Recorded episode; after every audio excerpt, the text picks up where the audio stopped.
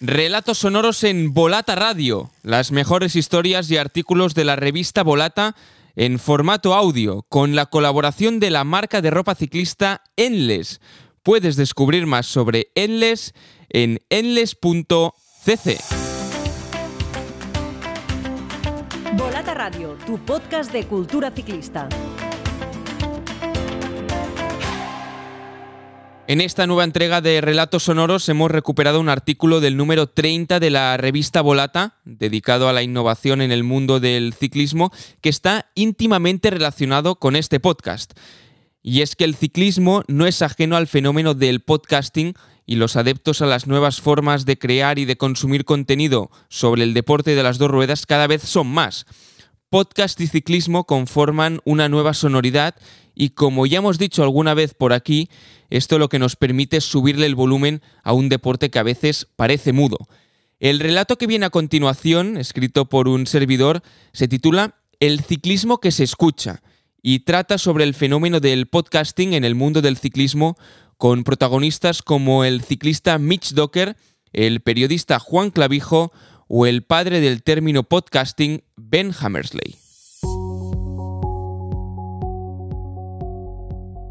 Cuando salía a entrenar es como si estuviese pedaleando con alguien que me hablaba y al que no tenía que contestar. Podía sentarme en la bicicleta y simplemente escuchar.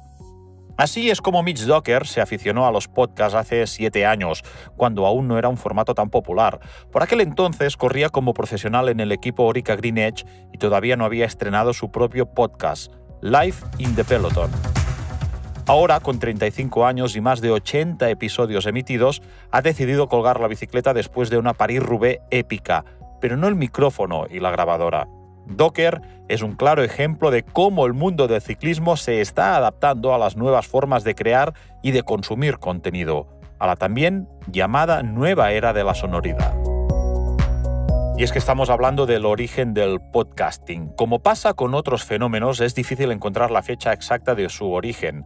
Podríamos situarla sobre finales del año 2000, en los Estados Unidos, cuando el desarrollador de software David Wiener puso en práctica la idea de juntar archivos de sonido y vídeo en formato RSS, una idea que más tarde otro experto en la materia, Adam Curry, redondeó con un programa bautizado iPoder para poder gestionar esos archivos.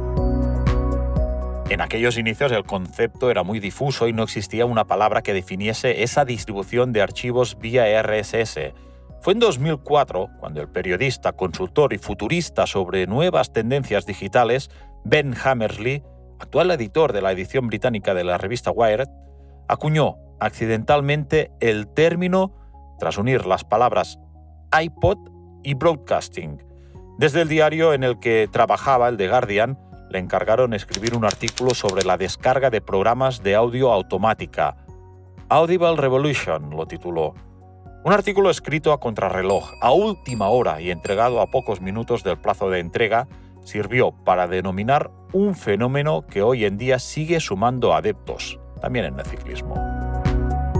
Y es que The Ruler Podcast, El Maillot, The Cycling Podcast con sus versiones en inglés y en español, A la cola del pelotón, La Bicicleta Podcast, The Cycling News Podcast, Saludos Cordiales y su capítulo sobre la vuelta, The Bradley Wiggins Show, el ya mencionado Live in the Peloton o el propio de esta revista al que estáis escuchando, Volata Radio, son solo algunos ejemplos de programas o canales de podcast que giran en torno al ciclismo. Y podríamos seguir.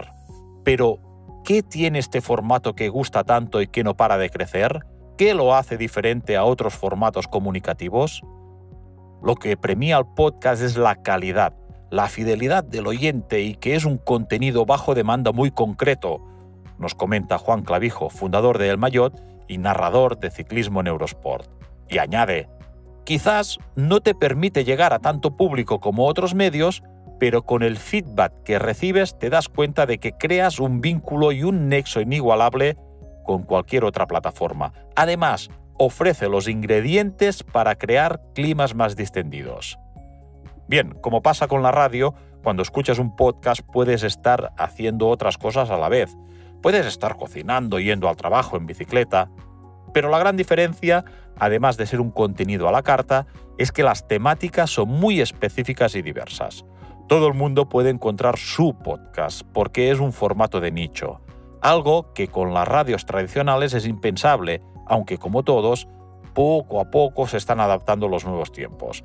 Actualmente, según datos del informe Digital News Report España 2021, casi 4 de cada 10 internautas ha escuchado un podcast con regularidad el último mes, con una mayoría de oyentes menores de 35 años. Además, el estudio sobre el consumo de audio en habla hispana, Encuestapod 2021, también pone de manifiesto que la pandemia ha tenido un efecto catalizador. En este sentido, Mitch Docker coincide con Juan en el hecho de la cercanía. Él, además, tiene la particularidad de ser emisor y protagonista a la vez. Creó hace cinco años Live in the Peloton para compartir su vida como ciclista profesional y charlar desde dentro con otros ciclistas del pelotón internacional. Lo hizo porque necesitaba algo más en su vida que solamente ciclismo. Quería dar rienda suelta a su curiosidad hablar con la gente, escuchar historias, hacer preguntas, usar la otra parte de su cerebro, desafiarse, aprender. Y es que el paradigma de la comunicación se ha transformado por completo con la aparición de formatos como el podcast. Ahora podemos tener como presentador a un ciclista o cualquier persona con acceso a Internet y una mínima inversión en material. Los emisores por excelencia han dejado de ser únicamente los medios de comunicación tradicionales. Se ha democratizado la creación de contenido y el oyente tiene más variedad para escoger. Después, la calidad, el rigor y la profesionalidad ya dependen de cada uno. Porque hacer un audio bueno es difícil. No consiste simplemente en hablarle a un micrófono. Hay mucho trabajo detrás, más de lo que parece. Durante los últimos años es evidente que el universo comunicativo ha evolucionado y lo seguirá haciendo, algo que el ahora ex ciclista profesional del Education First ve como positivo. En mis inicios solo hacía entrevistas con periodistas.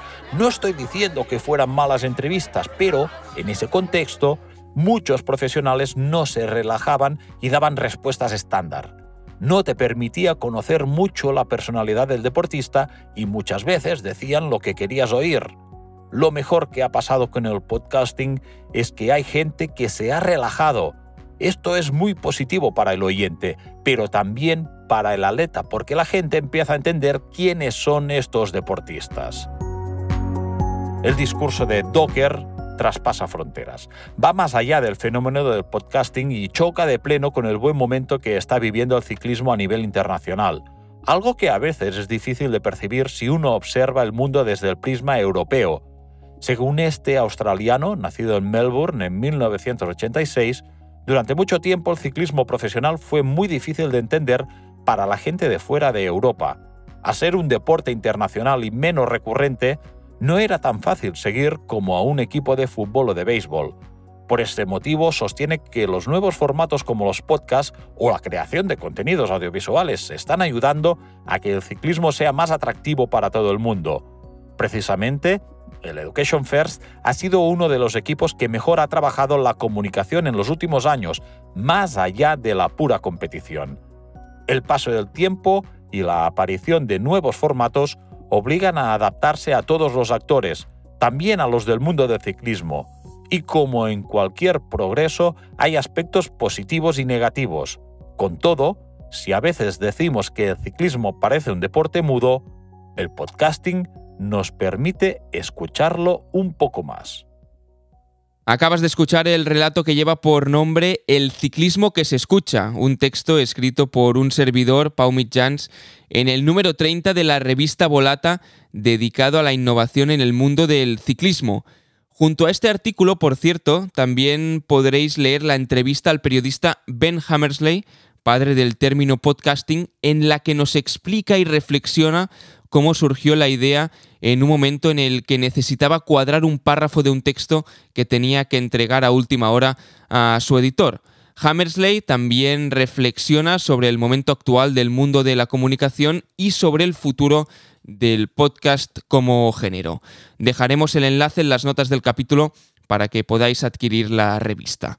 Hasta aquí otro episodio de Relatos Sonoros en Volata Radio, un podcast con la colaboración de la marca de ropa ciclista Endless. Puedes descubrir más sobre Endless en endless.cc. Hasta la próxima. Volata Radio, ciclismo, cultura, periodismo.